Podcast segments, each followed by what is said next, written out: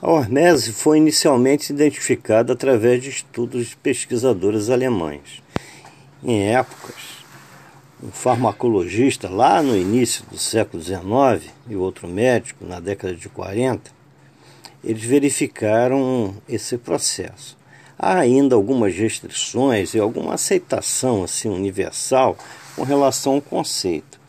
Entretanto, tais resistências à hormese foram intensas, principalmente na década de 20, na década de 30, e foram justificadas principalmente pela ausência de respaldo científico na época. Nos últimos anos, inúmeros estudos têm feito sobre têm sido realizados, né, sobre o tema e publicados em diversos periódicos. Na verdade, a hormese é o fato da gente é, desequilibrar. Né? No exercício acontece é, muito isso.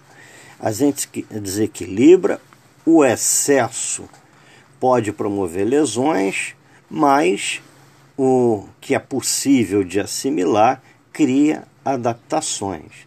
Muita gente resume de forma assim: o que não mata, engorda, né? é, é um termo até comum, bem utilizado.